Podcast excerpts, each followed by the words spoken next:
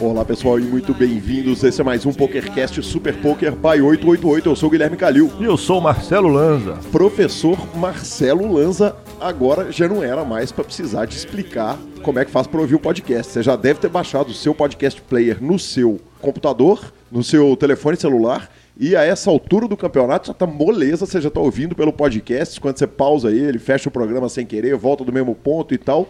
Não tem por que ficar assistindo isso no YouTube, mas se for o jeito que você prefere, manda ver. Exatamente, mas não custa avisar, né? Vai que alguém, por acaso, começou agora. Então, os aplicativos que a gente indica é o Podcast Edge ou o WeCast no, se você tem Android e no seu, se você tem iPhone, é só procurar lá o aplicativo de podcast, procurar lá o grupo Super Poker, que estão todos os pokercasts lá para você ouvir. E vamos direto para as redes sociais do 888 Poker, que o Twitter é 888poker_br e o Facebook é 888pokerbr. Como é que faz para abrir a conta pelo link, vovô? Lazinha, é só entrar lá no, no site do PokerCast, no grupo Super Poker, e baixar pelo link que tá lá, tem que ser pelo link. Você baixa o 888, abre a sua conta e aí você já vai poder participar do free roll que vai ser na semana que vem. Ou seja, antes da saída do próximo podcast, vai ter o free roll. Daqui a pouco a gente vai falar tudo disso. Não percam, é a sua chance de participar de um free roll com 150 dólares garantidos mais um ticket de 109 dólares, que provavelmente vai ter muito pouca gente, né, Lanza? Quer dizer, que, que oportunidade de arrumar essa pamonha. Moleza, filho, moleza. E aqui, só lembrando que nosso e-mail é pokercast.gruposuperpoker.com.br. Quiser achar o Super Poker, é só o arroba superpoker com a hashtag SuperPokerCast. No Facebook também usando SuperPokerCast. E também temos grupão de WhatsApp, manda mensagem, manda tudo. Qual que é o telefone, vô? Cara, o grupão de WhatsApp, já lembro que já está autorizado pela Kátia a fazer free rolls do grupo do WhatsApp. Então nós vamos fazer free roll só para a galera do, do grupo do WhatsApp. Vamos também, com certeza, vão ter oportunidade de fazer free roll só para ouvintes e para quem abriu conta, para quem já tinha conta e tal. É, o nosso WhatsApp é 031 97518 9609. 31 Belo Horizonte, né? 97518 9609. Junte-se aos bons aquela alta malandragem do grupo muito legal que só fala de pôquer, né, cara? Desvia muito pouco do tópico, né, Lanza? Muito legal. Desvia, desvia. A turma tá firme na missão. A turma ainda tá firme na missão. Exatamente. E Lanzinha, o mundo parou, mas o PokerCast continua, né, velho? Com greve, sem greve, sim, amigo, estou aqui. Estamos aqui gravando o programa nesse domingão ensolarado. Aqui para, eu sempre falo que é segunda, né? Mas estamos gravando no meio da greve e nessa hora a gente para pensa e reflete. Como que alguém, no domingo, meio-dia, consegue ficar preso num congestionamento dentro de Belo Horizonte? Cara, num domingo que não tem gasolina para as pessoas rodarem. Não tem carro na rua. Exatamente, não tem nada na rua, tá parecendo Mad Max, o mundo acabou. Tá aparecendo o quarto episódio da terceira, da, da, o terceiro, o quarto episódio da última temporada de Black Mirror, né? Só tem máquinas é, auto, de alto poder de destruição na rua. Mas, eu mas consegui, você conseguiu. Eu você, consegui. Que conta, hein, pai? Eu vim para cá gravar o programa. É, no caminho teve um desvio. E aí, na hora que eu chego na Praça da Liberdade, eis que surge o congestionamento de dois carros. Só porque estava passando um carro de som pedindo intervenção militar. Conversaremos com isso na entrevista de Vini Victor Marques, que está marcado uma entrevistona de possivelmente de três horas com eles para soltar em três episódios. Então o senhor, o senhor pede, pega um caminhão pedindo intervenção militar. Com ali, sei lá, 80, 90 manifestantes e eles demoram oito minutos para cruzar a rua. E que eu tenho que ficar ali parado olhando aquilo. Que fenômeno. Parabéns, parabéns. Por falar em contas fantásticas, o público que estava nos ouvindo e no último programa eu estava caminhando para julgar a, a, final do Campeonato Mineiro, deve estar tá se perguntando o que que deu, né? Quer dizer, se eu tivesse cravado, todo mundo tinha ficado sabendo. É óbvio, né? então, é óbvio. Então, exatamente, por falar em contas podres, né? Não, cara? mas foi bem. Contas podres não. O senhor foi bem. Foi um belíssimo resultado. Não, não, cara, além de eu ter ido bem e ter forrado a mim e ao senhor, né? Que, One time, que né? estávamos jogando, jogando aquele torneio de meia. One time, né? É... Cara, mas foi lamentável, velho. Eu, não- ali não, não, não, não- tem chororô, mas na reta final eu entro num pote que o cara acerta um, um full runner runner comigo, que é aquelas paradas que o salão fica constrangido. Aquele momento de silêncio. Exatamente. Imediatamente na sequência eu já perco asa e dama pra asa e vala com a dama na tampa. E já segue Runner Runner. Quem nunca, né? Exatamente. Calil mostra pro Lanza como é que é jogar com a minha conta, né, cara? Ué, tá bom, tô ganhando dinheiro, tá bom. Poxa. Ué, então, tá louco.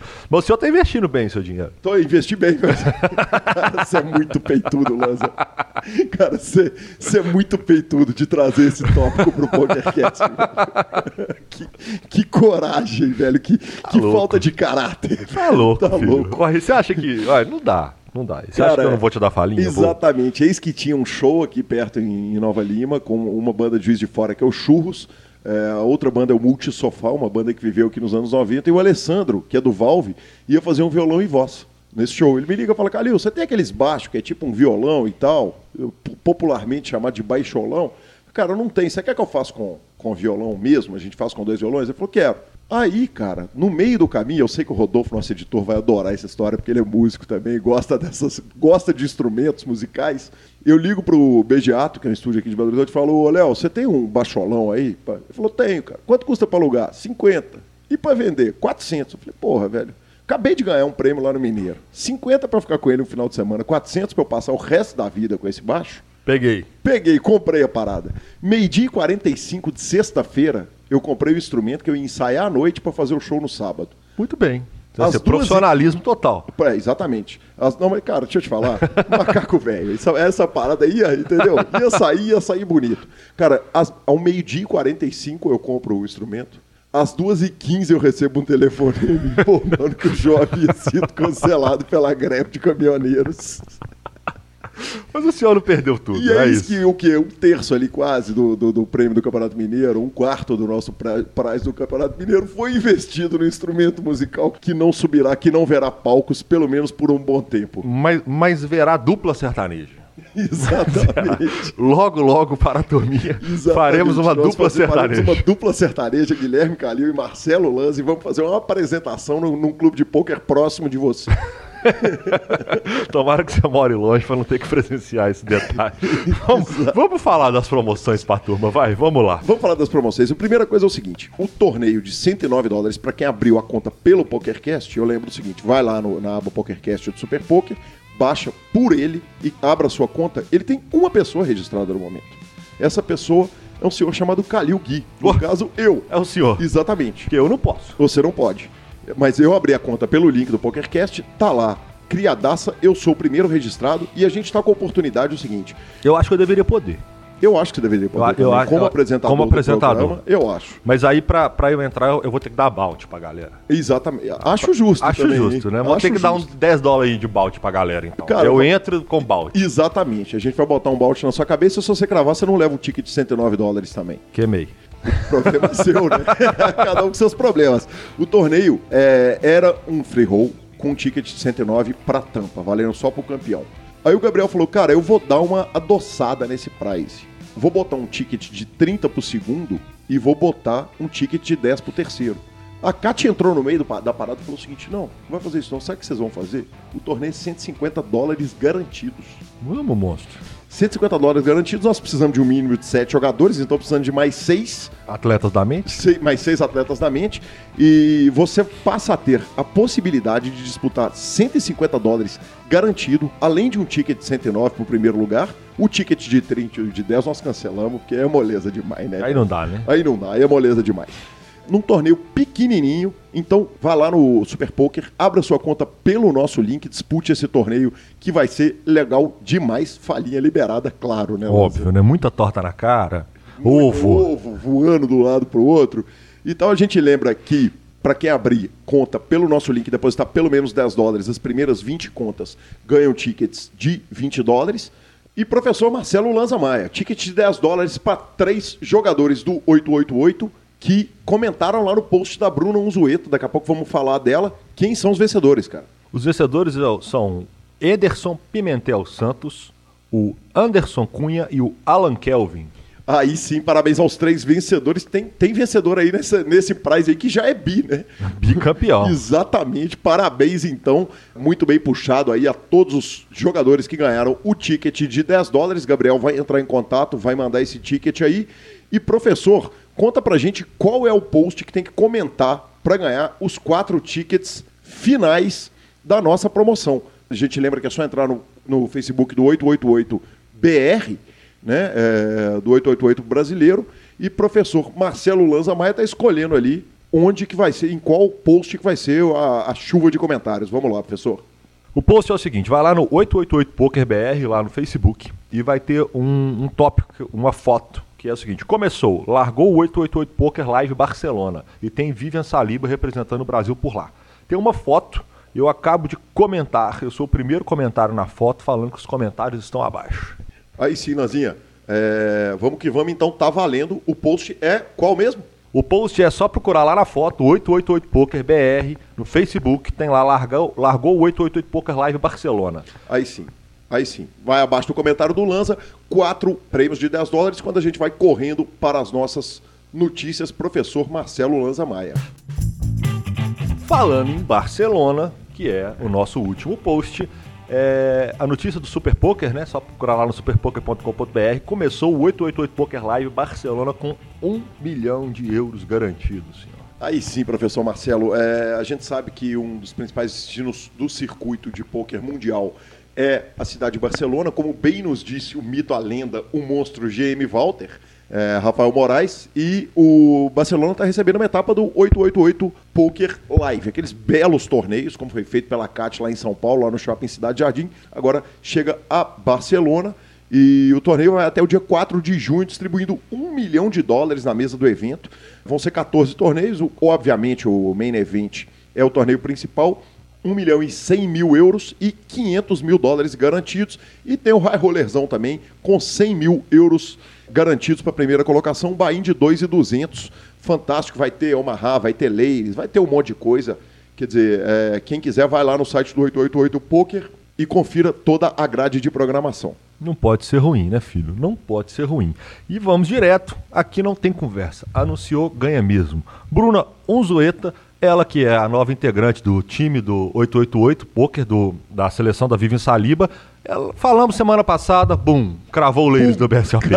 Simples mesmo. assim. Que parada, professor Marcelo Lanza vai. Simples assim, senhor. Inacreditável, cara. Parabéns então a Bu Unzueta pela cravada lá no Leires. Aliás, o BSOP que tá maravilhoso lá em Natal. Que destino, né, Lanza? Todo mundo enlouquecido com o BSOP de Natal, cara. Que, que, que coisa fantástica, né, velho? Cara, o BSOP volta para Natal com a maior grade de torneios que já teve na cidade. Quer dizer, o Weight Game Mix que teve agora também, que não tinha antes, né? Que só tinha em São Paulo, foi cravado de novo pelo Ricardo Nakamura. Aquele jogo gostoso que a gente valoriza tanto, que a gente tem tanto prazer em jogar, né? E com todos os outros torneios, cara, Startup, é, Ladies, é, High Roller, é, de um dia, Omar Dealer Choice, cara, sensacional. Cara, e Natal tem um negócio que é muito legal, né? A primeira coisa é o seguinte, é importante, uh, o Nordeste é, é muito importante para a cena nacional de pôquer, né, cara? E, e, e o BSOP ir lá e cravar uma etapa lá, quer dizer, ele, ele supre atende uma galera que, cara, que, que, é, que é, é uma região muito populosa e de uma população apaixonada com, com o poker, né, cara? Exatamente. Terra de Bruno Foster, entre outros monstros do game. O né, Nordeste, né? Não, o Nordeste, o Nordeste, a região. Exa isso, exatamente, para que o Jânio Maia, cearense Jânio Maia, não venha aqui é, corrigir a gente. A região. Exatamente. E, cara, é, é importante falar o seguinte, que é uma daquelas etapas que o jogador pode levar a família, leva esposa, como sempre foi lá em Rio Quinte. A etapa de Natal também, cara. Putz, ponto turístico pra caramba. Faz sol o ano inteiro, é maravilhoso. O nosso amigo Lucas tá lá jogando, mandando fotos maravilhosas o tempo inteiro, sem parar, né, cara? Ele, entre outros, né? Joelhada, a turminha de BH. Tem muita gente firme lá engatado no game. É sensacional, cara. Sensacional. Exatamente. E falando de super torneios, a Excel Inferno, ela se encerrou então os tickets que eram para Excel Inferno agora vão poder ser usados na grade em toda, com certeza, né, do 888 Poker. Mas tivemos um craque brasileiro na mesa final do evento, Lanzinho. O evento teve um, contou com um prize pool de 1 milhão 159 mil dólares, entrada de 1.050 doletas e o craque Mr. Salgado 30, Felipe Salgado, fez a mesa final. Ele que vem quebrando tudo, ele que está top 10 no, do, do Pocket Fives de Minas Gerais. É, ele infelizmente caiu em sétimo, né? Infelizmente, belo resultado, mas infelizmente não pôde concorrer aos 209 mil dólares que deram para o primeiro. Ele embolsou 36.508 doletas, senhor. Não pode ser ruim. Parabéns, Mr. Salgado 30. Bom, é, essa é uma notícia que é, é um pronunciamento, ele, é, como é que eu vou falar? Para quem nunca ouviu falar dele, quem começou a jogar poker agora, Chris Ferguson era um dos diretores, um dos donos do Full Tilt, que veio aquele, aquela grande catástrofe no poker que foi a Black Friday. Isso aconteceu há sete anos atrás já. E ele resolveu quebrar o silêncio, senhor. Conte para nós. Cara, ele pediu desculpa pelo acontecido na Black Friday. É, ele, ele andou sendo hostilizado nas mesas lá em Las Vegas. Ano passado, por incrível que pareça, ele foi o jogador do ano da WSOP. A gente chegou a comentar aqui que, que era uma, uma, uma coisa meio surpreendente ali que ele, que ele fosse o jogador do ano, quer dizer, jogou mesmo, grindou os eventos e chegou. E aí a gente chega, cara, eu, eu vou adiantar um e-mail da sessão de e-mails, que é o Ellerson Assis da Silva, de Goiânia, é, mandou um e-mail falando que ele acompanha pouco há menos de um ano, é fã do esporte, pediu uma entrevista com o mito Ale Gomes e pediu para a gente explicar Black Friday de 2011, é, os efeitos dela no poker mundial, porque ele viu que os fios das premiações eram maiores. Cara, a Black Friday foi o seguinte, num resumo muito curto, é, os Estados Unidos passou uma lei chamada UIGEA, Unlawful Internet Gambling Enforcement Act, que era uma lei de portos, que lá no finalzinho da lei ela proibia a transação de dinheiro em sites de jogos online.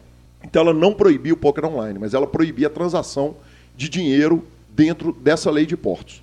Quando isso aconteceu, um belo dia a gente acordou, né, Lança? E todos ah, os sites estavam fechados, tinha uma, uma, um aviso do FBI nos sites de poker, nos três grandes sites na época, que eram o PokerStars, o Full Tilt e o Ultimate Bet, avisando que eles tinham sido fechados pelo Departamento de Justiça norte-americano e quando isso aconteceu, o PokerStars tinha o dinheiro dos jogadores separados numa conta à parte, então ele pagou imediatamente, todo mundo se retirou dos Estados Unidos, o Absolute Poker quebrou e o Full Tilt, ele não tinha dinheiro para pagar os jogadores. Na época foi até comparado com uma pirâmide, o esquema do que foi feito pelo Full Tilt, é, foi chamado de pirâmide, e os jogadores, o Howard Lederer e o Chris Ferguson, que eram dois diretores do site, é, passaram a ser muito mal vistos na comunidade, sumiram durante um tempo, acabaram voltando e tal.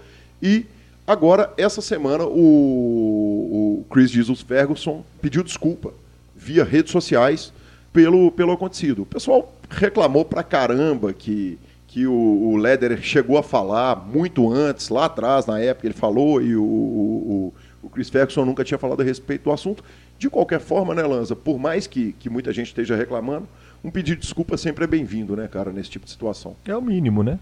É o mínimo. Acho que eu podia ter feito isso antes. É, eu acho que ele já tinha de aparecer. Eu acho que eu falo que é inerente ao cargo. Então, se você tá lá na frente, filho, deu uma merda, você tem que botar a cara e falar, opa, e é isso aí. Você não pode sumir, desaparecer. Então, assim, é o mínimo que já deveria ter sido antes, inclusive.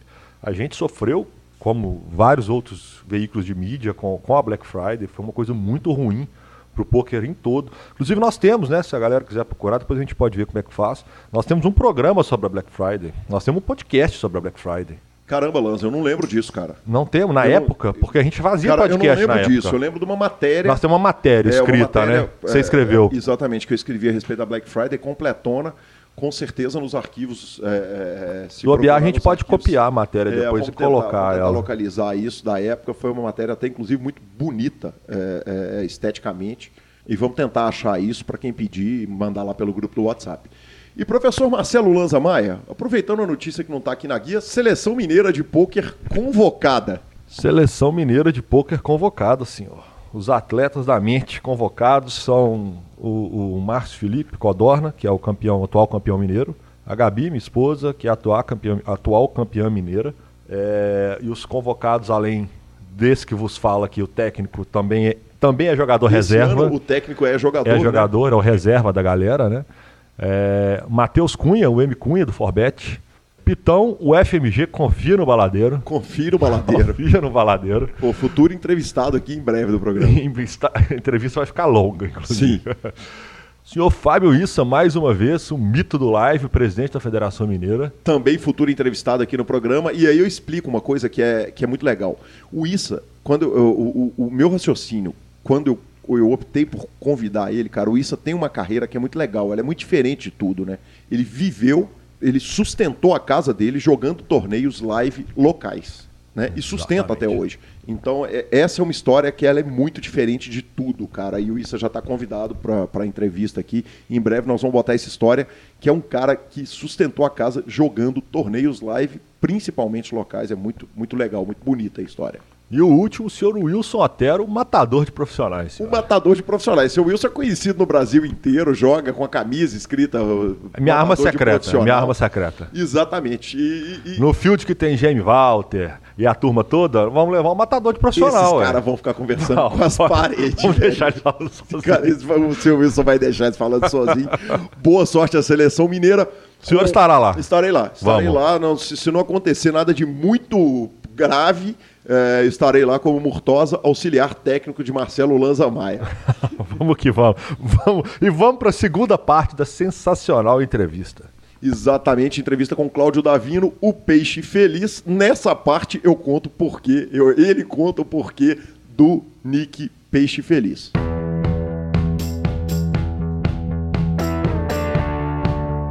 Cláudio, é, uma questão que, que é relevante para todo mundo que em algum momento jogou, o Kowalski também estava falando disso, foi uma questão de rakeback, que foi uma cultura Sim. que eu sei que é um cara mais antigo do poker, viveu um momento em que um monte de jogador vivia de rakeback, ou, ou, ou pelo menos uma grande parte do lucro dos jogadores estava no rakeback, quer dizer, estava nos programas de recompensa dos sites.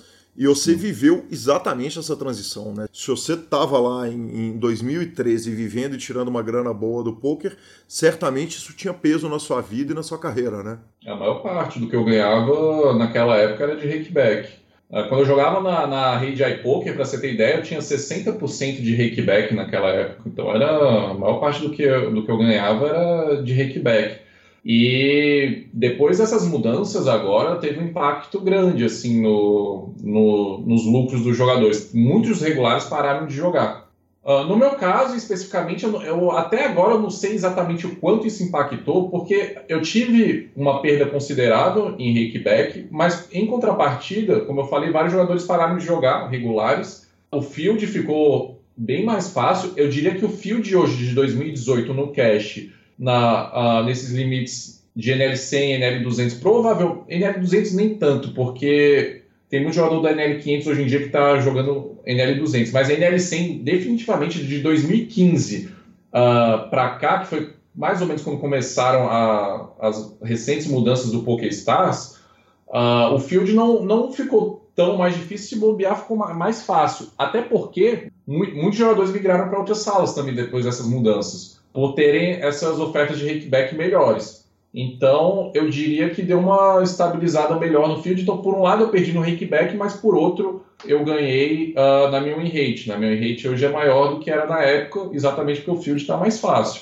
Então, uh, não sei te dizer exatamente o quanto isso impactou, não, porque eu ganhei de um lado e perdi do outro. Entendi. Essa, essa melhoria do, do ecossistema, o PokerStars, ele aumentou recentemente o rake nos, nos torneios mid stakes e low stakes. Teve aumento de rake também no cash game ou não? Ele continua uh, estável desde a, desde a época do início do poker online, quando você começou?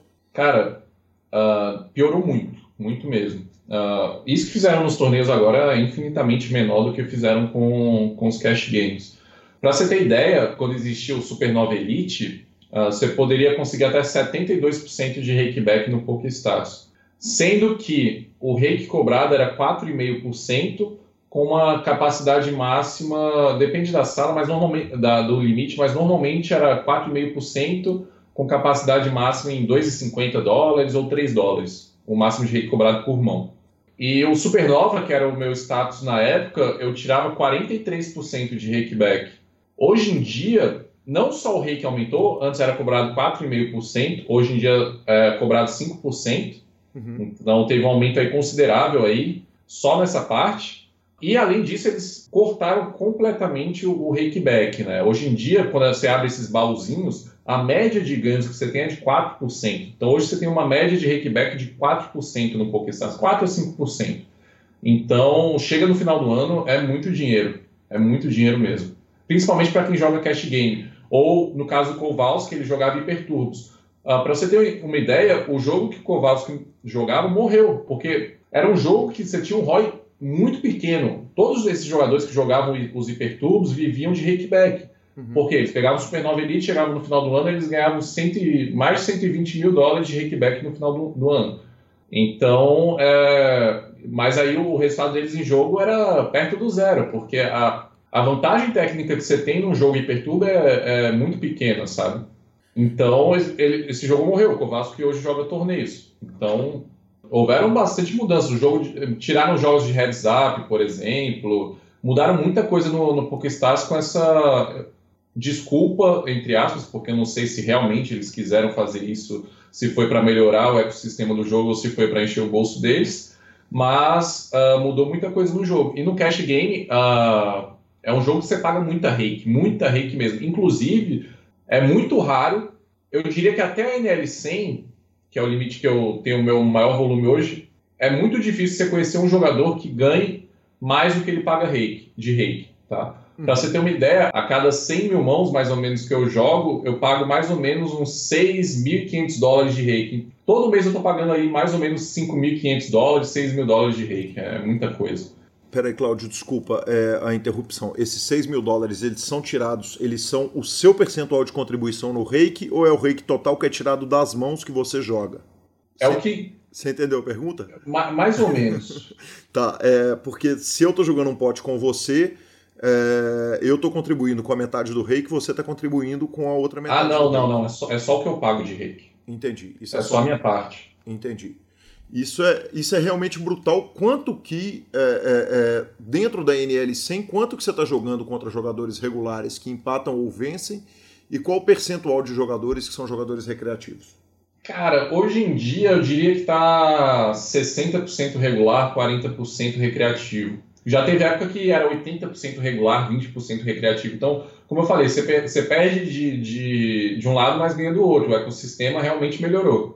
Sim, e esse ecossistema, você acha que ele tende ao equilíbrio natural? Porque na verdade é o seguinte, uma realidade que a gente vê, por exemplo, nos cash games, quando a gente ouve a respeito da cultura de jogos é, é, internacional.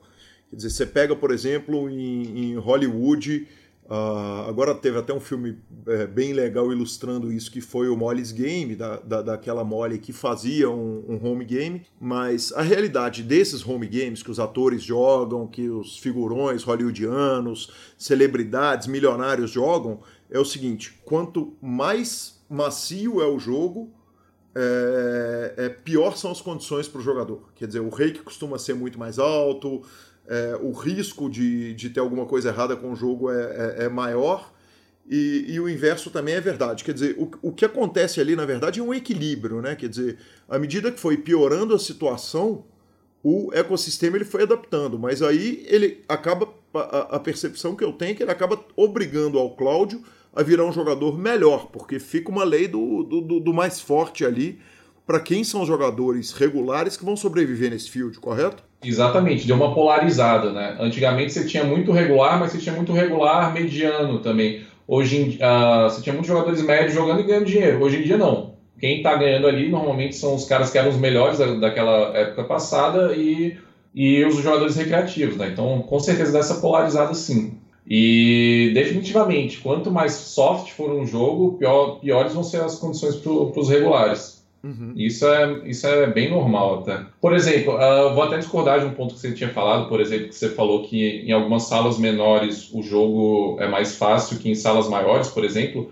Eu vou dar exemplo de duas salas que são onde o meu volume é maior, que é o Party Poker e o Poker Stars. Uh, no Party Poker eu não jogo mais hoje em dia, hoje em dia meu volume é todo no, no Poker Stars. Mas por quê? No, no Party Poker, eu tenho uma rakeback de 55%. Só que os jogadores que vão lá jogar, normalmente no cash, uh, é, é, inflacionado de jogador regular no cash game de lá.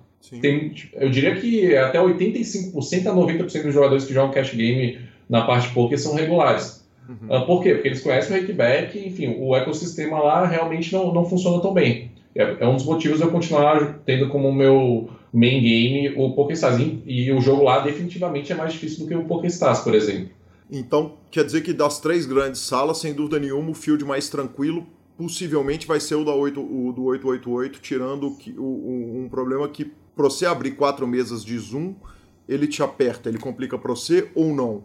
Provavelmente, tá? Eu, eu não tive um volume grande no 888, uh, nunca joguei muito lá, mas provavelmente é o field mais fácil dos três, por causa desses fatores. Tem as questões de software também, né, que, por exemplo, o software do, do, do, do PokerStar sempre foi muito profissional, então Uh, o jogador que é recreativo, ele quer um software um pouco mais com desenho, com não sei o que, com fotinha. No PokéStars é muito tudo muito prático. Então, nessas salas, uh, normalmente as salas menores, eu acho que eles colocam um software pior de propósito, porque não é possível, não deve ser tão difícil fazer um software, um software mais bonitinho, né? Porque exatamente para afastar os, jogador, os jogadores regulares. Porque para a sala de poker não, não é interessante ter muito jogador regular, porque é ele que está fazendo o cash out toda hora, né? eles querem jogadores que estejam depositando. O jogador regular, o jogador bom, ele só faz cash out, cash out, ele não deposita. Então, uh, querendo ou não, é um proble problema para a sala de poker. Eu, eu acho que a tendência é que as salas de poker é, dificultem a vida do regular, com e é o que o PokerStars vem fazendo tem um bom tempo já. Outras salas estão no, no caminho contrário. Uh, o Party Poker mudou totalmente a, a a dinâmica deles, eles melhoraram muito a vida dos regulares, mas o jogo, em compensação, está mais difícil lá em cash. Em torneios, eu não sei te dizer. E no 888 eu também não sei te dizer, porque tem bastante tempo que eu não jogo lá. Perfeitamente. Eu aproveito para repetir aí, para quem não ouviu o programa, um dos programas passados, segunda parte do, do, do programa do GM Walter, o 888, nós demos aqui o furo de reportagem antes da mídia mundial, informação direta do Dominic Nietzsche, que informou que o 888 está lançando um novo software por agora. Mas, pelo menos, é, é, Cláudio, eu já aproveito essa, essa breaking news que a gente está repetindo aqui no programa. É, pelo menos o meu Hold'em Manager 2, ele não pega o Snap Poker, que é o Fast Fold Poker do 888, é, ele não me dá stats dos outros jogadores. Ele me dá stats em todas as mesas regulares, mas uhum. ele não me dá status no Snap, que é o, o, o, jogo mais acelerado. E as salas todas, elas vêm falando a respeito de, da morte dos, dos softwares, de matar os softwares, é, Table Ninja, o Hold'em Manager, é, esses sites, o, esses é, é, programas todos, e o Run It Once, que está é, lançando agora através do, do Phil Galfond, que está para lançar um site de poker agora, acaba de anunciar que o site dele não vai ter é, não vai ter HUDs, não vai ter autorização dos jogadores é, é, usarem HUDs, e além disso ainda vai ter mesas anônimas. Eu queria que você, que você falasse um pouquinho a respeito da adaptação que você teria que fazer caso isso morresse hoje. Porque imagina o seguinte, é ruim por uns lados, mas, mas não é nada que você não... Quer dizer, a adaptação a, a, a, a não ter rakeback é muito mais grave do que a adaptação a não ter HUD ou não? Com certeza. Eu acho que não ter rakeback é, uma, é muito pior do que, do que não ter o HUD. O HUD, obviamente, ajuda demais os jogadores profissionais, dá, dá uma vantagem grande em relação aos outros jogadores, só que é, é muito menor do que o, o, jogador recreativo pensa. Tem muita gente que fala, poxa, isso dá uma vantagem desleal e não sei o quê. Mas não é tanto, é, é muito rápido para um jogador profissional uh, identificar quem é o jogador recreativo, quem não é, sabe? É muito, muito rápido mesmo. Uh, e existem tendências muito similares entre um jogador e outro, dos jogadores recreativos. O jogo vai mudar muito entre os próprios regs, vai entrar num, num level muito maior, porque tem alguns regulares que jogam muitas mãos, outros que jogam menos, e, e normalmente eles erram menos. Então vai ficar complicado para você saber a frequência que um jogador X te tribeta, por exemplo, ou deixa de tribetar. E quando você está jogando muitas mesas, é importante. Você, o HUD ajuda muito nisso, e você está jogando muitas mesas. Então, com certeza, vai ser um pouco mais difícil você imprimir um volume maior com a mesma qualidade, porque vai ser mais difícil prestar. Porque a gente não consegue prestar atenção em tudo que está tendo na, em todas as mesas que a gente joga. Então o HUD ajuda para isso, para a gente bater o olho e identificar quem é o jogador. Mas a, acredito que a, em questão de lucratividade não vai mudar muito não, porque vai tirar a vantagem de todos os, de todos os, regulares contra todos os regulares. Então nesse ponto não vai mudar tanto. Mas como os jogadores recreativos não jogam tanto volume, acaba que mesmo a gente que tem que utiliza o Hold'em Manager 2, a gente não tem tanta informação em cima do jogador recreativo.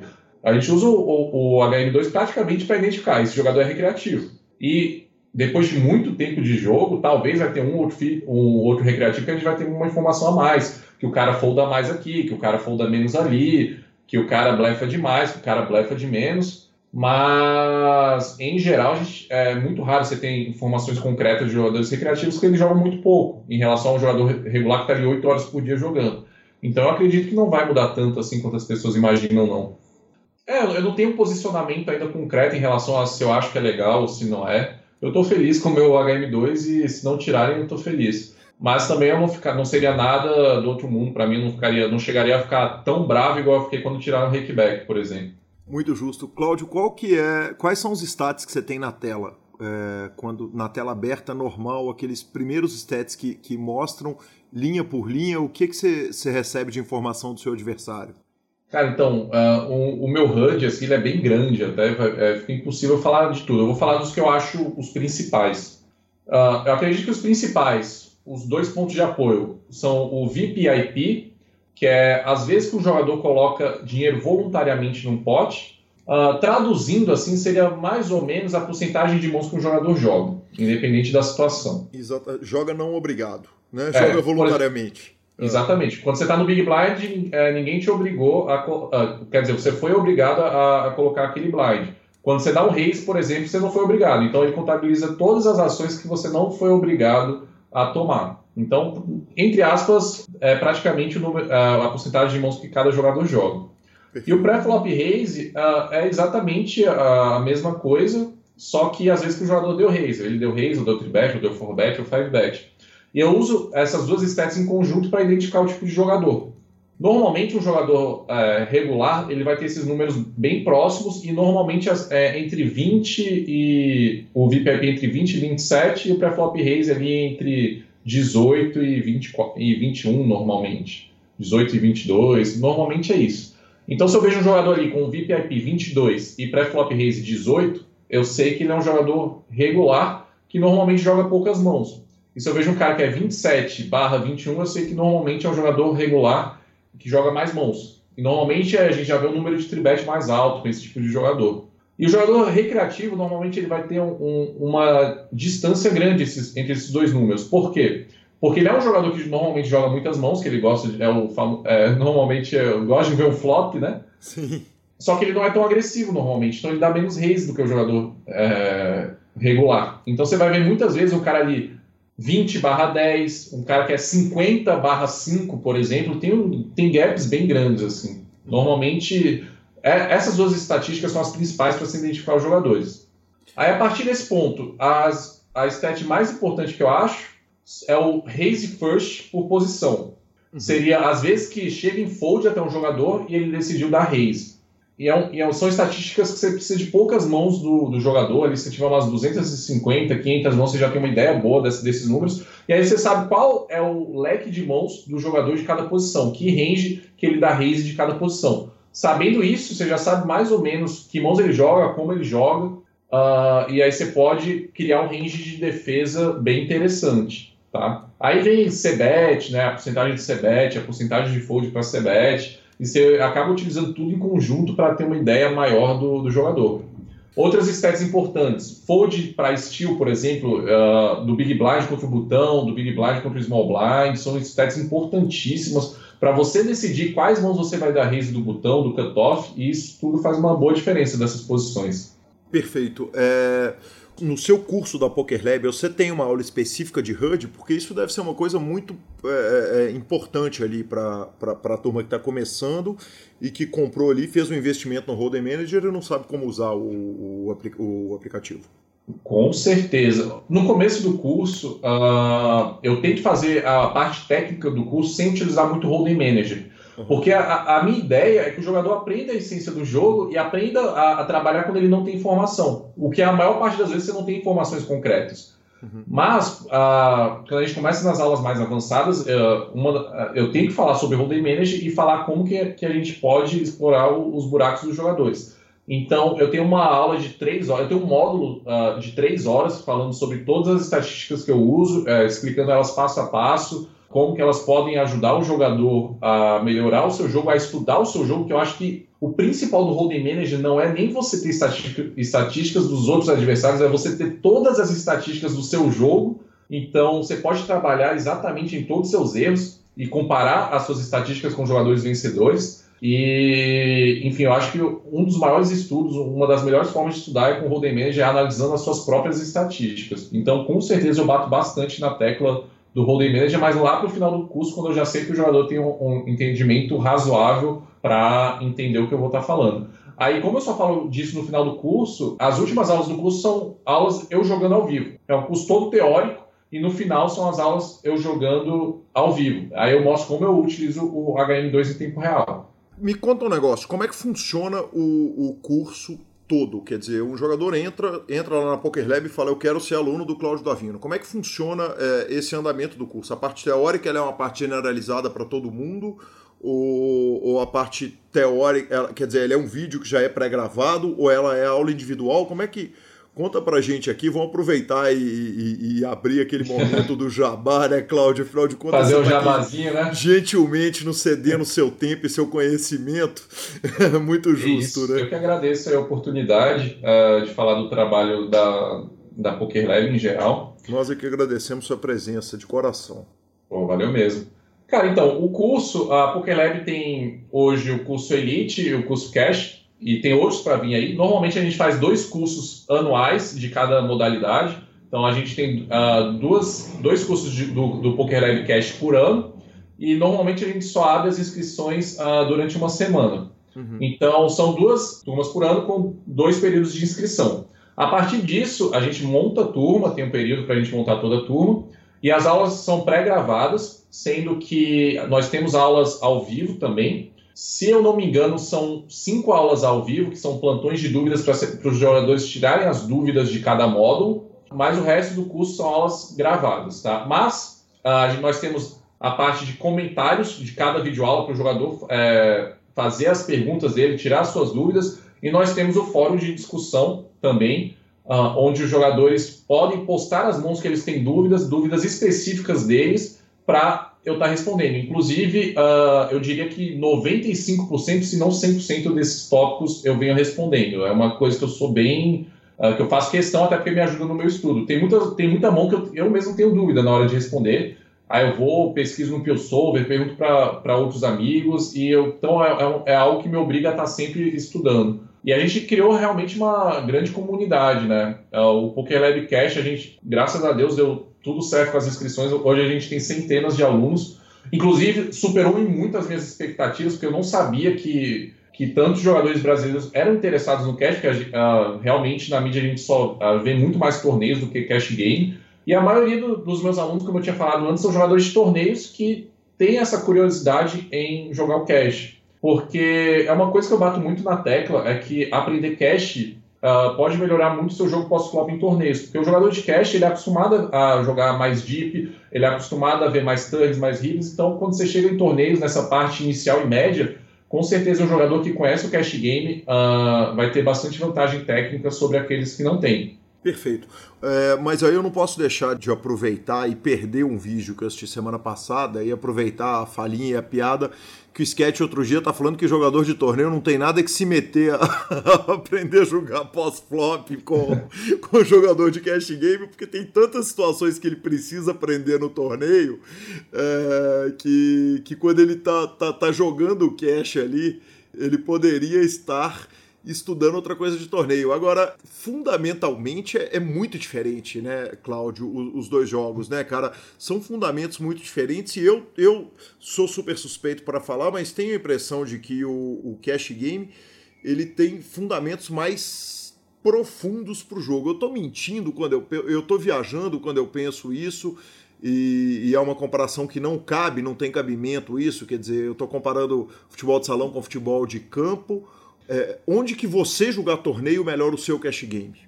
Cara, uh, vamos por partes? Foram... Vamos por parte. Eu fiz um milhão de perguntas numa pergunta só. Pode responder do jeito vamos que você lá. achar melhor. Eu vou, eu vou começar pela. eu, vou, eu vou começar pelo vídeo do sketch. Uh, inclusive, eu fiz um vídeo resposta uh, um dia, dois dias depois. E são opiniões diferentes. Eu respeito bastante o sketch como pessoa, como profissional, mas eu penso diferente dele. Alguns pontos a gente concorda, alguns pontos a gente discorda. Inclusive, tem o, meu vídeo lá no canal do, da, da PokerLab rebatendo os pontos dele, que você pode dar, dar uma olhada depois. Eu não sei se, uh, se você acabou vendo. Cara, que pena eu não ter visto isso antes. Eu, eu vi é, é, vídeos seus, procurei vídeos seus e, e, e, vi, vi muita coisa legal e vi coisa técnica que eu queria entrar na discussão, mas nós estamos com uma hora e vinte e tem, tem tanta coisa para falar que talvez ainda vá ficar para outra, outra entrevista. Mas, beleza. Mas que fantástico, cara. Mas, beleza, só falando rapidinho. Ele lançou esse vídeo, inclusive, uh, no dia de, do lançamento do meu curso, e muita gente achava que era treta, Poker Lab for Bet e tal, mas não teve nada a ver. Era um assunto que estava em alta na, na época, e a gente foi um debate super saudável para as duas partes. Ele deu os pontos deles, dele, eu dei os meus.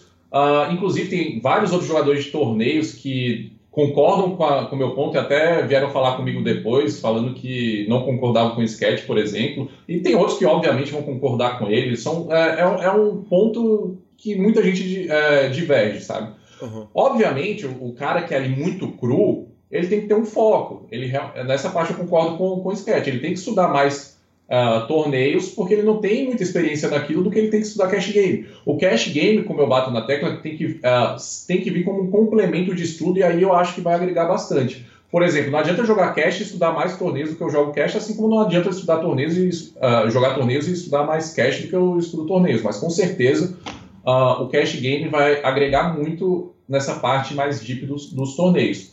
E por quê? Exatamente batendo nesse ponto que você falou que o cash game é um jogo, acaba sendo um jogo mais complexo do que torneios, por ser um jogo mais deep. Quanto mais deep é um jogo, mais complexo ele fica, porque você tem mais opções. Por exemplo, quando você tem 10 blinds no torneio, é muito fácil de você decorar uma tabela de que, de que mãos você vai dar all-in de cada posição, que é a única jogada que você tem. Ou você dá all-in ou você folda.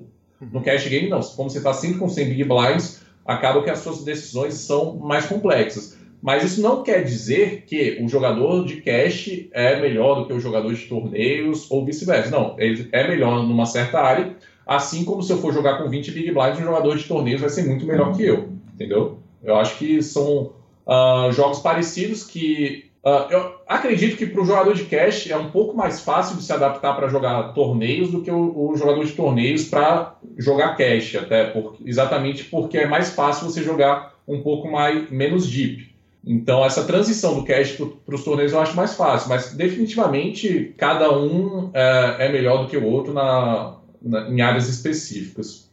Cláudio, eu não sei se eu respondi a, a sua pergunta. Responde, não, respondeu a primeira parte dela, é, é, e eu nem sabia que, que havia tido essa, essa discussão. Eu só vi, estava é, é vendo esses vídeos, inclusive estudando para fazer o PokerCast com o Jamie Walter. Acabei caindo nesse vídeo, não sabia que tinha tido essa discussão. E, e, que coisa curiosa abordar isso sem, sem saber da, da, da que, que, que, havia tido essa discussão na, na comunidade antes. É, a segunda parte da pergunta foi o que, que você aprende jogando torneios que você aplica no cash game? Cara, quando eu jogo torneio, pro cash game, eu, sinceramente eu não consigo aplicar tanta coisa assim. O que eu mais a, aplico é na questão contra os jogadores recreativos, quando eles estão ali com 20, 25, 30, 45 blinds. Uh, é onde dá para melhorar bastante essa parte pós-flop quando você está menos deep. Eu acho que é, uh, é onde o, o, torneio vai conseguir te dar essa vantagem. A questão do pré-flop também, que mãos uh, dá all-in contra uma tribet no cara que está short stack, nesse tipo de, de, situação ajuda bastante. Eu acho que são situações que os jogadores de cash têm mais dificuldade. Jogar nessas situações bem shorts contra jogadores bem short stack, que são poucos na mesa, então acaba que. E normalmente são jogadores recreativos. Uh, então acaba não influenciando tanto assim, porque normalmente o jogador recreativo já é, comete bastante erro. Perfeito. É, aproveitando ainda falando da, da questão de, da diferença de cash para torneio, tem uma diferença que me interessa muito mais do que a diferença técnica do, do, dos dois tipos, porque eu acho que são dois tipos de jogos que, que você colocou muito bem, quer dizer, o, o ambiente de torneios também está tão competitivo que o jogador acaba tendo que ser total e absoluto especialista naquele jogo mais short stack. Mas tem uma diferença muito grande que essa é, é bizarro, tanto que ela é claro para quem vê de fora e para quem é jogador recreativo no jogo, que é a diferença de personalidade entre o, jo o jogador de torneio e o jogador de cash game. Primeiro tem essa questão do, do aparecer, né, da, do, do, do da mídia.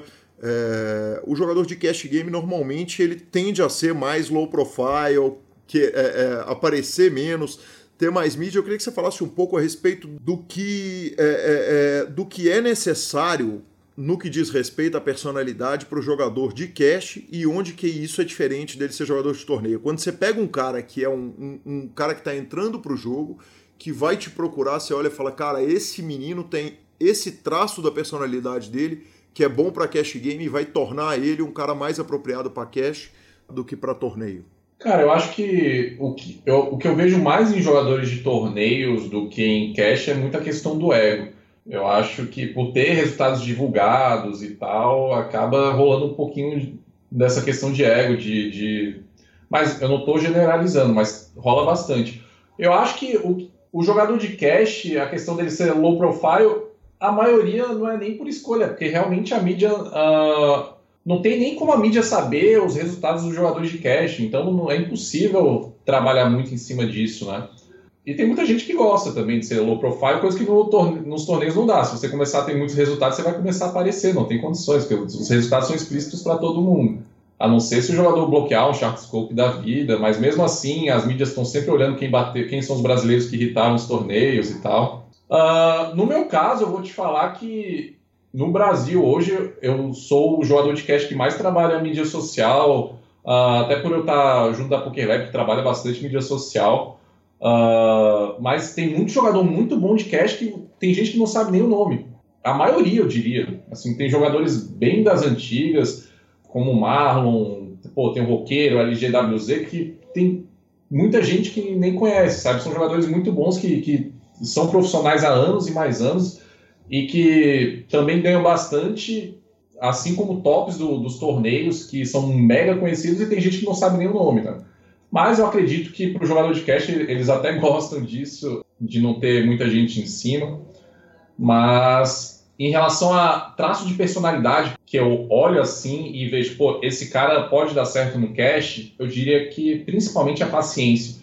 Porque nos torneios, querendo ou não, você tem ação toda hora, uh, você tem muito mais adrenalina envolvida, tem questão de bolha, big, uh, big hit, uh, meses que você vai ganhar muito.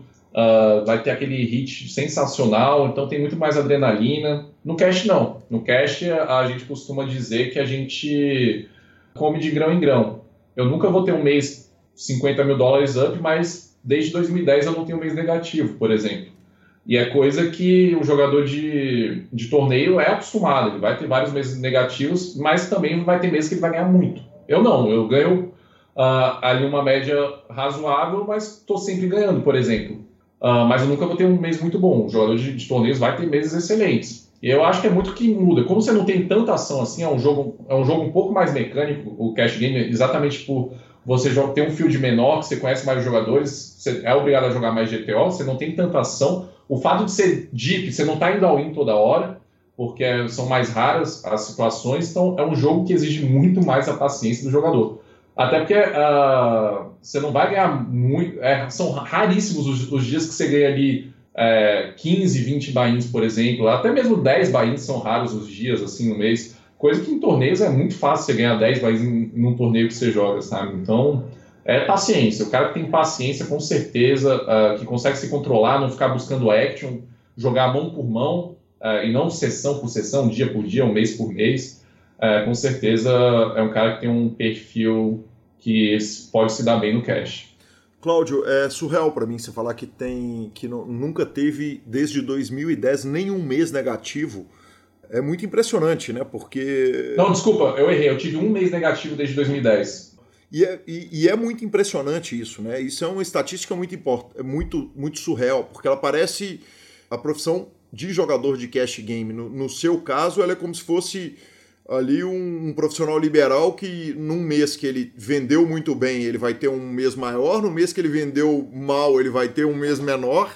No seu caso não é vender, é jogar, mas ficar Sim. positivo todo mês é, é uma stat rara ou, ou os bons regs de cash game, isso é muito comum acontecer? Então, no meu caso, acontece porque uh, eu jogo um limite que eu tô entre os top ali do limite. Tá? Eu, provavelmente na, na NL100 hoje eu devo estar entre os cinco mais vencedores do mundo. Eu poderia jogar mais caro e com certeza eu não uh, teria o mesmo resultado que eu tenho na NL100 em questão de frequência de meses positivos. Uh, a questão é que também eu já tive meses onde eu perdi dinheiro, mas o rakeback uh, que é, querendo ou não é o que você ganha.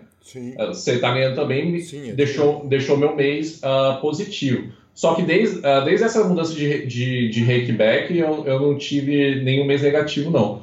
O último mês negativo que eu tive, se eu não me engano, foi em 2014, uh, quando eu estava jogando um. Uh, eu estava no início de move up, assim, para começar a jogar em L200 também.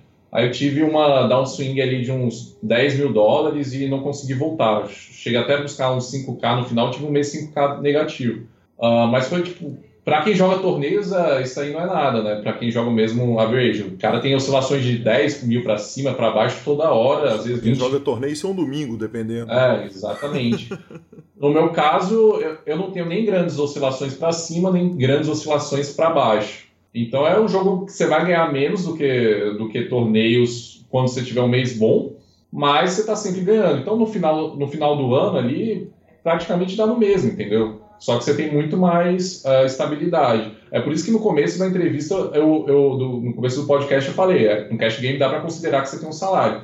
Só que isso porque eu tenho uma win bem alta. Se você tiver uma win menor, obviamente você vai ter mais meses negativos e nada impede também que eu tenha um mês negativo. Eu posso ter rundado bem nesse período. Claro, mas evidentemente você deve saber que se tem uma coisa, que regula a conta é ser citado ou dar entrevista no PokerCast. Então, se passou oito anos sem mês negativo, pode saber que agora vem 16 positivos aí para frente e a gente faz voto disso.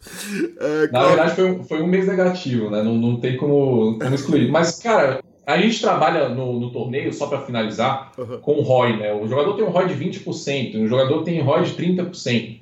No cash game, a gente trabalha com Big Blind 100. Uh, por exemplo, a minha win rate em Big Blind 100 nas últimas, sei lá, 2 milhões de mãos, 1 milhão e meio entre 2 milhões, é de 6 Big Blinds a cada 100 mãos, mais ou menos. Uhum. Então, uh, é, é, algo muito alto, né? Só os melhores jogadores de cada limite vão conseguir uma win rate dessa. Se você pega um jogador que tem uh, uma win rate de 2 Big Blind 100, por exemplo, que já é uma win rate considerável, que, que, que é interessante, que você já consegue ganhar um dinheiro bom dependendo do limite que você joga, é, você vai ter períodos bem maiores de, de downswing, sabe? Então é, é, complicado. Mas realmente, um jogador que, que tem ali acima de 3, 4 Big Blinds sem, dificilmente vai ter um mês negativo se ele cons conseguir imprimir um volume bom. Bacana demais. Cláudio, é... a gente tem software para trabalhar teoria de jogo, tem software para ler o adversário, tem software para ler a gente. Quanto valeria um software para detectar o tilt de jogador de cash game, cara?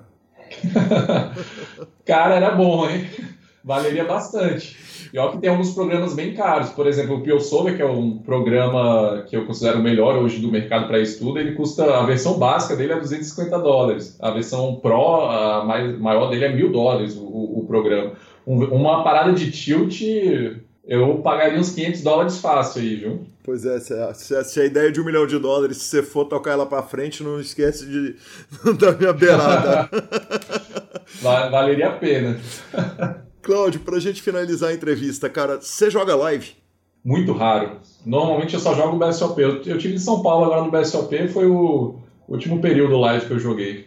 É, é, é, um, é um jogo que não que eu não sou tão fã, não. Eu acho que por ser acostumado a jogar tantas mãos por hora, eu jogo cerca de 750 a 800 mãos por hora, quando você vai para um, um ambiente onde você joga 20 mãos por hora, 40 vezes menos que você é acostumado, acaba dando sono. Então me dá muito sono jogar live. Até o cash é... game, porque o, ah, cash, o cash game no Brasil ele tem limites que ali que podem tornar interessantes e que, e que você vai jogar com field que você nunca vai encontrar online, nem um centavo, dois centavos, né? Ah, então, o, o, jogo live no Brasil já foi bastante interessante na questão do hold'em, né? Eu acho que hoje em dia os jogos mais caros são Omaha. Como eu te falei, eu não sei nem para onde corre o baralho em Omaha, então impossível para mim uh, jogar esses jogos.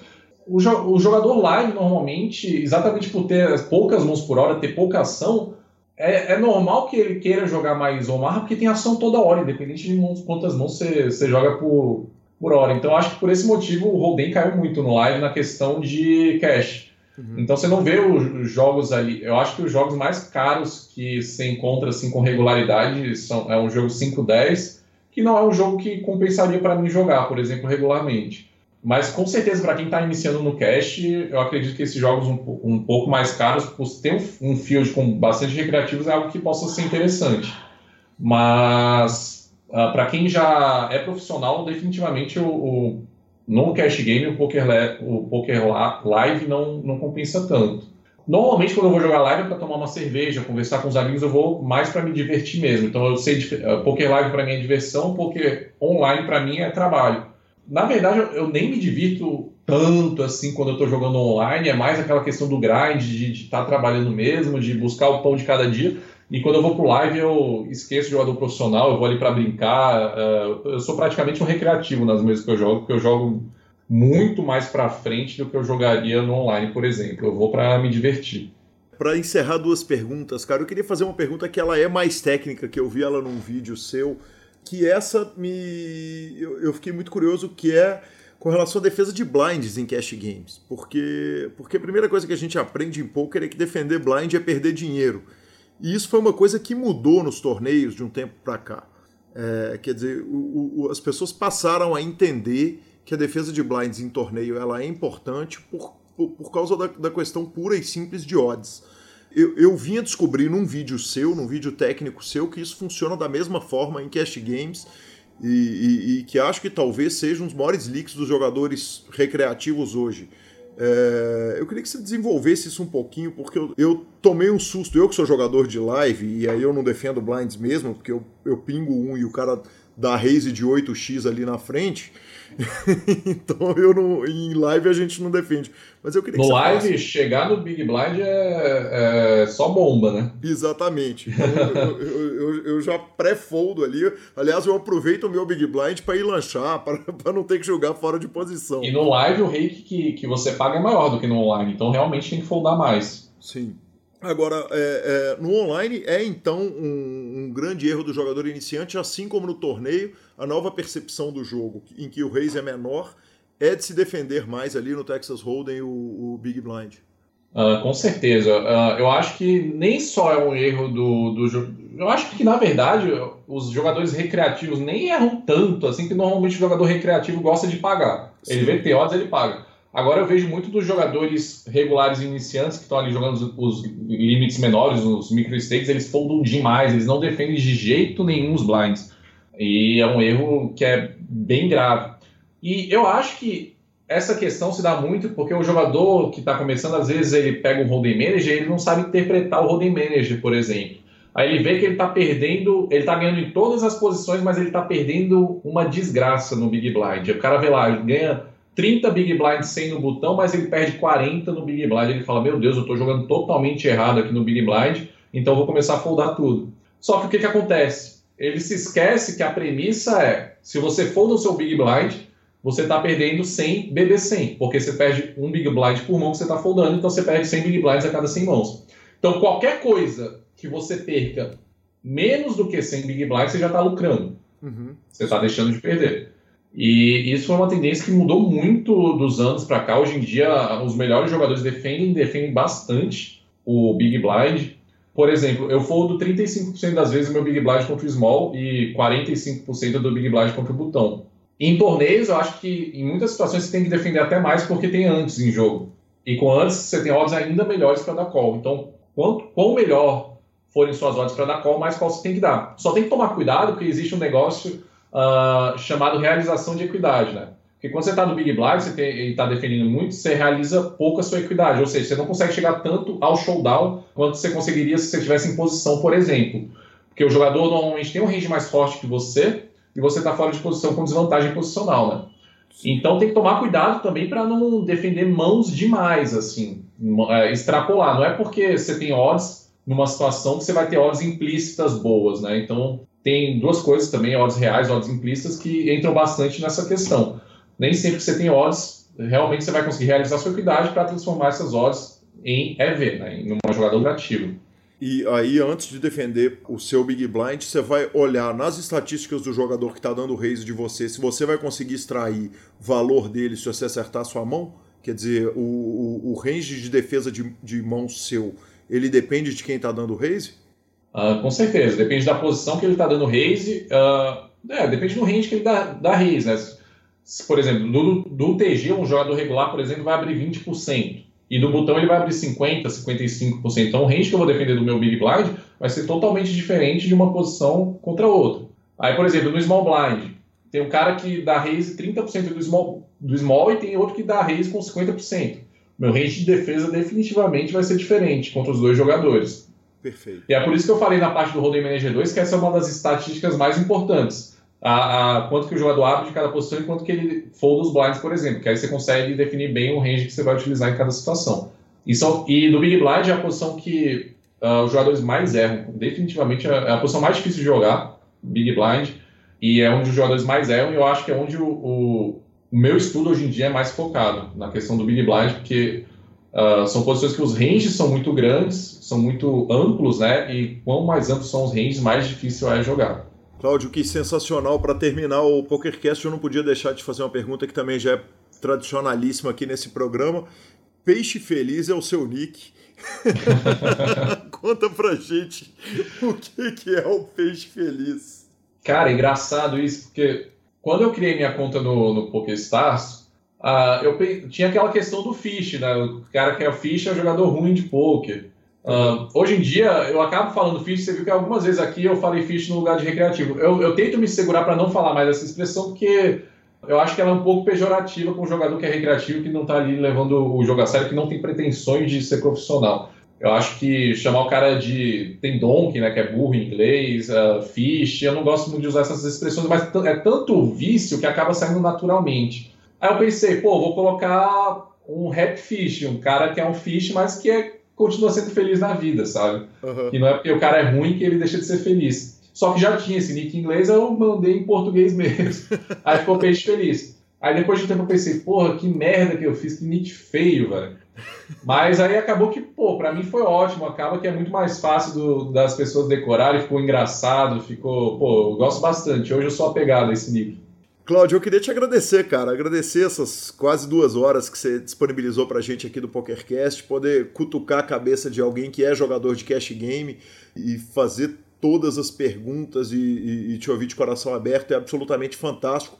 Muito obrigado, cara, pela participação aqui. Sucesso para você como como jogador, sucesso para você como professor, como coach e como tudo na vida, cara. Pô, cara, eu que agradeço. É sempre legal poder trazer um pouco uh, do cash para os jogadores que estão, principalmente os jogadores que estão iniciando, que não conhecem tanto do, do mundo do cash. Fico bastante feliz de estar podendo participar aqui do, do Poker Cash, que pô, outros grandes jogadores participaram. Fico bastante feliz de poder estar no meio também e de trazer aí um pouco da, da minha realidade, da minha rotina, uh, falar um pouco do meu mundo e de você estar tá, é, dando espaço para modalidades diferentes. Eu acho que isso falta um pouco hoje na mídia do poker no Brasil e, pô, trabalho fenomenal, bacana mesmo. Cláudio, muito obrigado pelo carinho, muito obrigado pela atenção, muito obrigado pelo coração aberto. Mando um grande abraço para o Ramon, que é velha guarda do poker também. E tá com esse trabalho aí sensacional há tanto tempo, cara. E, e obrigado pelo carinho e, e, vamos nos trombar com certeza por aí no live, né? Com certeza. Best of Minions aí provavelmente é o próximo evento live que eu vou estar jogando. A gente toca aquele papo e se você tomar uma cervejinha, tamo junto também. Poxa, total flex, cerveja, vodka, cachaça, tamo junto. Aí sim. E um abraço para todos os ouvintes também, uh, ah, para quem conseguiu me aturar aí até agora no final, aquele abraço. o programa vai dividido em duas partes, com certeza. Que ah, é então o que ótimo. a gente faz, então pode ter certeza que o público todo vai adorar e vai se divertir com essa entrevista fantástica. Fechado, então. Obrigadão, Cláudio. Um abraço. Obrigadão, Calil. Aquele abraço. Tamo junto. Tamo junto. É isso aí, professor Marcelo Lanza Mais. Estamos de volta depois da, dessa entrevista, segunda parte fantástica do Peixe Feliz. Muito legal, né, cara? Poder falar de cash game, uma coisa que, que a mídia em geral fala pouco, né? É, o glamour do poker, em geral, ele, ele, ele tá muito atrelado aos, aos torneios de poker. É muito bom poder falar com o cara. É um cara tão esclarecido, né, cara? Tão tranquilo e, e, bacana demais. Muito obrigado, Cláudio Davino. Vamos que vamos. Sensacional, senhor. Eu acho que é importante abordar todos os tópicos. Eu acho que o cash game é, é uma das coisas importantes. É, muita gente não gosta de falar, né? Porque fica com medo de falar ou de ser mal interpretado, mas sensacional a entrevista. O senhor é um monstro entrevistando os outros. Muito obrigado, professor Marcelo Lanza Maia. E vamos à nossa sessão de e-mails, né, cara? Eu tenho que começar pelo Perna, que mandou no grupo do, do WhatsApp, na hora que eu, que eu faço a reta final do torneio, termina em 15 e aviso que, que eu arrumei um dinheiro para mim e para o senhor. Marco Túlio Perna manda um meme do Federal escrito agora como é que eu vou defender que isso é jogo de habilidade. Meme que já foi insta passado para ele. Cara, lá na hora, eu já mandei pro Federal, o Federal me respondeu o seguinte, velho, vocês não existem. Grande abraço, presidente Igor, tá nos devendo também uma entrevista, hein? Ah, esse não escapa, né? Esse não, não tem o que fazer. Exatamente, tá, vai estar tá aqui logo logo. Uma mensagem pelo WhatsApp. Boa noite, mestres. Eu sou Écio Cole. Cole? Cole? E aí, professor? Vamos, Cole. Vamos, tomar xingada, né, Cole. cara? Cole. Cole. Cole. Uhum. Exatamente. Jogador amador iniciante de Dourados, Mato Grosso do Sul. É, já ouvi todos os podcasts atuais e estou indo para os antigos. Já sou fã do programa. Joga três meses estudando todo dia alguma coisinha e mesmo não podendo jogar todos os dias. Estou jogando torneios baratinhos no clube local e num, num dos sites de poker. Apesar de não ter um bankroll saudável ainda, eu estou gostando muito da minha progressão e, falando como iniciante, a possibilidade de estar próximo das linhas de pensamento dos grandes jogadores, como os convidados e, claro, vocês, faz com que horizontes se abram e confirmam algumas decisões para quem está longe dos grandes centros. É... Gostaria de fazer parte do grupo, é, então já está lá no grupo e, e desejou sucesso para a gente, mandou um abraço. Acho que o único erro que o, que o amigo Elcio é, mandou aqui é falar que a gente, que nós somos grandes jogadores de pôquer, é definitivamente um erro de concepção ali, né? Depende do ponto de vista, né? Depende do ponto de vista. Como a gente joga há muito tempo, você pode falar grande em tempo, sabe? É uma coisa assim. Sim. Perspectiva, talvez. Muito justo. É... Inclusive, já que ele está jogando há pouco tempo e está jogando os limites baratinhos, abre a conta no link abre a conta no 888. Já, Exatamente. Já ganha aqueles tickets, Cara, já, vamos, é já vamos jogar um pouco é mais caro. Não, e 150 dólares tá para os primeiros ali, que nem é em ticket, né, cara? É em grana, tá na hora de dar aquele boost no seu bankroll. Muito obrigado, amigo Elcio Colli. E aí, quem manda uma mensagem aqui, é, falando que está ouvindo o 13 episódio com o Cláudio Davino, ele pede um favor. Ele falou o seguinte: se citar o Tonzeiro, ele arrumou a nota. Citar o Rick 7BR, ele arrumou outra nota. Citar o GM Walter, ele arrumou outra nota. Então cita meu nome, pelo amor de Deus. Eu não me apresentei, meu nome é Júlio Miguel, sou de São Paulo, capital, com o nick Vou te contar. Vou te contar. Os olhos já não podem ver, hein, Marcelo Lanza? é, e jogo no Forbet Live. Sou um grande fã do PokerCast, te escutava desde antigamente e há, há, alguns anos atrás, quando não entendia nada de poker e gostava do jeito que vocês falavam. É, o PokerCast, o PokerCast é muito engraçado, muito divertido. Brigadão aí. Vou te contar, arruma aquele big hit, velho. Comprova essa escrita, velho. Temos outro, outro e-mail aqui, é, que é o Celso Fernandes de Ribeirão Preto. Primeiro, não esquece de me citar para brilhar a conta. E segundo, parabéns pelos trabalhos de vocês. Esse negócio tá ficando sério, hein? Tá ficando sério, tá louco. Tá começando, nós vamos ter que obrigação de, de, de brilhar a conta da galera, viu? Porque começar, o, como diria o, o sketch, citar nome de monstro e forrar é fácil. Agora eu quero ver se é de verdade. Exatamente. Não, pô, depois que nós citamos o meu nome, eu arrumei o dinheiro, velho. Agora tá fácil demais. Ele falando da rotina pessoal dele, que faz rever os conceitos, disciplina e estudo. É isso, gente. Não tem, não existe é, é, é, ganho sem trabalho. Tem que trabalhar, tem que estudar, tem que ter disciplina. É, porque senão não arruma o dinheiro, não, viu? Exatamente. E deixo também o meu grande abraço para o Jean Maia, irmão do Jânio. É, o Jânio que tinha corrigido. Cara, ele corrigiu a gente com o nome daquela cidade. Nós corrigimos do errado para errado de novo. Nós não fizemos isso, não. É, era, era Maracanaú. Aí o Jânio falou que era Maracanaú. A gente falou Maracanãú. Eu fui ouvir o programa Cê depois. Tá falei, Meu Deus do céu, cara, esses dois. Que dois idiotas, Cê esses dois tá nomes. doido. Tá louco, velho. E vamos finalizando o programa agora. é, a gente lembra as redes sociais do Super Poker, é superpoker.com.br. Na aba de clubes você tem os principais clubes do Brasil. Na aba de vídeos e no YouTube você tem os vídeos do Super Poker, inclusive esse PokerCast. Revistaflop.com.br, a principal revista de poker do Brasil. E mibilisca.com. É, acesse todas as nossas redes sociais. O programa não para no dia em que o poker parou. E vamos à nossa dica cultural, professor Marcelo Lanza Maia. Cara, essa dica cultural, é, ela é diferente, né? Essa semana vai ser é uma dica, primeiro que ela é comunitária, E ela é bem diferente. Essa semana a gente estava conversando. Comunitária no sentido que nós, Nós dois vamos fazer a mesma dica. Isso. Exatamente. Essa semana a gente estava conversando. Eu, foi você que recebeu a mensagem do Pita, né? Exatamente, o Pita lá de Ribeirão Preto. Que é jogador das antigas, É, foi- conhecido. cu- cuidou do. Acaripim, exatamente. E aí o Pita começa a conversar. Nick, Nick. Nick. É, a gente descobre que o Pita é dono da Retro Games. E aí ele começa a falar e a gente começa aquele revival, né, velho? Aquela parada louca, videogames antigos, jogos antigos, jogos clássicos. E aí, filho, não teve jeito. Cria um grupo, bota Eduardo Calil no grupo uma vez, Exatamente. E começa a mandar os vídeos dos joguinhos, cara. Cara, que cada jogo sensacional, cara. Super Nintendo, Mega Drive. Aí, filho, não teve jeito. Resumo, né, Lança? Pegamos nosso prize do Campeonato Mineiro, outra prize e já tolamos lá no Pita. Cara, quem gosta de videogames tolamos, clássicos, dois- jogos tão os dois Igual antigos. criança esperando os videogames chegar pra eu te matar no Super Sprint. É, vai ser o único jogo que você vai conseguir me matar dos mil que vão vir, provavelmente. Provavelmente. Provavelmente. No Super Sprint você não- o senhor não tem escape. Então, um grande abraço aí pro Pita. É legal demais, Pita. O Instagram dele é arroba PitaBR. E legal demais. Não vejo a hora de chegar aqui o, o brinquedo dos dois. E professor Marcelo Lanza Maia, só para encerrar, a gente fez no programa passado um desafio da gente jogar Omaha. é, em que você vai jogar com cinco cartas e eu vou jogar em posição Ah, é verdade. 150 mãos. Eu tinha esquecido disso. Exatamente. Só que agora nós temos um dinheiro daquele prize do Campeonato Mineiro que ainda continua em posse do senhor. Por que, que a gente não Por que, que a gente não investe um pedacinho daquele brinquedo ali para jogar esse joguinho? Filho, só de jogar contra o senhor, eu já peguei. Então já está fechado 10% do que nós ganhamos do lucro somado dos dois, é, é, 10% do prize já está separadinho. Nós estamos precisando de um dealer para Não, o dealer eu dar arrumo. carta nesses jogos. Pode deixar que o dealer arruma, é só marcar a hora Beleza, e o lugar. Nós vamos marcar, só organizar o formato direitinho. Provavelmente nós vamos jogar um cash game em que nós vamos jogar com 100 Big Blinds, os dois jogadores, que é o padrão. Você jogando com cinco cartas, eu jogando em posição sempre.